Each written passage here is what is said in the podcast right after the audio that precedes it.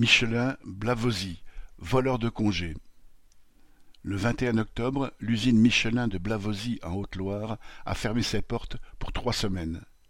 Les cinq cents salariés ont été contraints de prendre sur leurs congés et trois quarts d'entre eux se voient imposer plusieurs jours de chômage partiel, payés seulement à 60% du salaire, le minimum légal.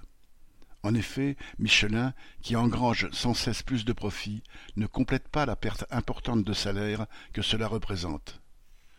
De Cholet à Troyes, de jouer les tours à Blavozy, ces fermetures temporaires, avec congés forcés et chômage partiel, se multiplient. Et dès qu'une panne se prolonge, c'est la même chose, comme cette année dans plusieurs usines clermontoises. L'entreprise pioche dans les jours de repos, le temps que la production reprenne. Michelin régule sa production aux dépens des travailleurs. Correspondant Hello.